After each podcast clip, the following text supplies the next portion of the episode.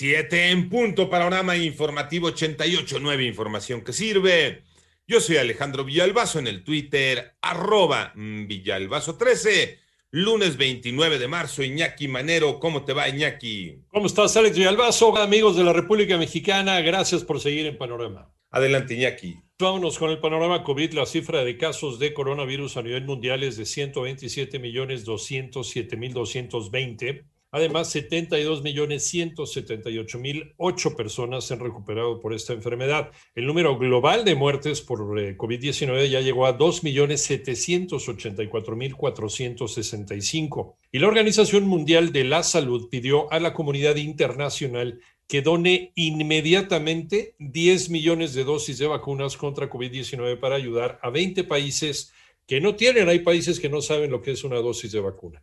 ¿Cómo van las cifras de la pandemia en México? Moni Barrera. La Secretaría de Salud informó que ya son 2.226.550 casos de COVID en el país y 201.623 defunciones. El semáforo de riesgo epidémico, que tendrá vigencia del 29 de marzo al 11 de abril, indica que ya son siete entidades en color verde, 18 en amarillo, 7 en naranja y ninguno en rojo. También se hizo un llamado para que la población acuda a sus unidades médicas a realizarse la prueba de detección de VIH. Todavía son datos preliminares, se estima, pero es una disminución de al menos un 40% en términos de las personas que acudieron a realizarse las pruebas. Esperar a los datos específicos de cierre en términos de información. Hay una disminución, no por falta de pruebas, las pruebas existen. La disminución al final es justamente pues lo mismo que se ha visto con otras enfermedades, incluyendo personas con diabetes, eh, mujeres embarazadas, entre otras, que disminuyen esta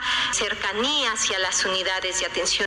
Lo dijo Aletze de la Torre, directora general del Centro Nacional para la Prevención y Control del VIH-Sida. En 889 Noticias, Mónica Barrera. En el panorama nacional, la secretaria de Gobernación, Olga Sánchez Cordero, condenó el abuso policial ocurrido el sábado en Quintana Roo durante la detención de una mujer por parte de elementos municipales de Tulum que a la postre le causó la muerte. Y por cierto, en esta información de último momento, se ejerció acción penal por feminicidio contra estos policías señalados por someter y asesinar a esta mujer ahí en Tulum, de acuerdo con información de la Fiscalía del Estado de Quintana Roo. En tanto, ayer el aumento en la intensidad del viento con rachas superiores a los 25 kilómetros por hora en algunas zonas de Ciudad de México generó una inmensa tolvanera. El sistema de monitoreo atmosférico informa que la situación causó un aumento en la contaminación, específicamente en las partículas PM10. Y recuerda que el horario de verano 2021 inicia el domingo 4 de abril exactamente a las 2 de la mañana. El cambio será en todos los estados del territorio nacional, excepto en Sonora y en Quintana Roo. Eso sí no cambian.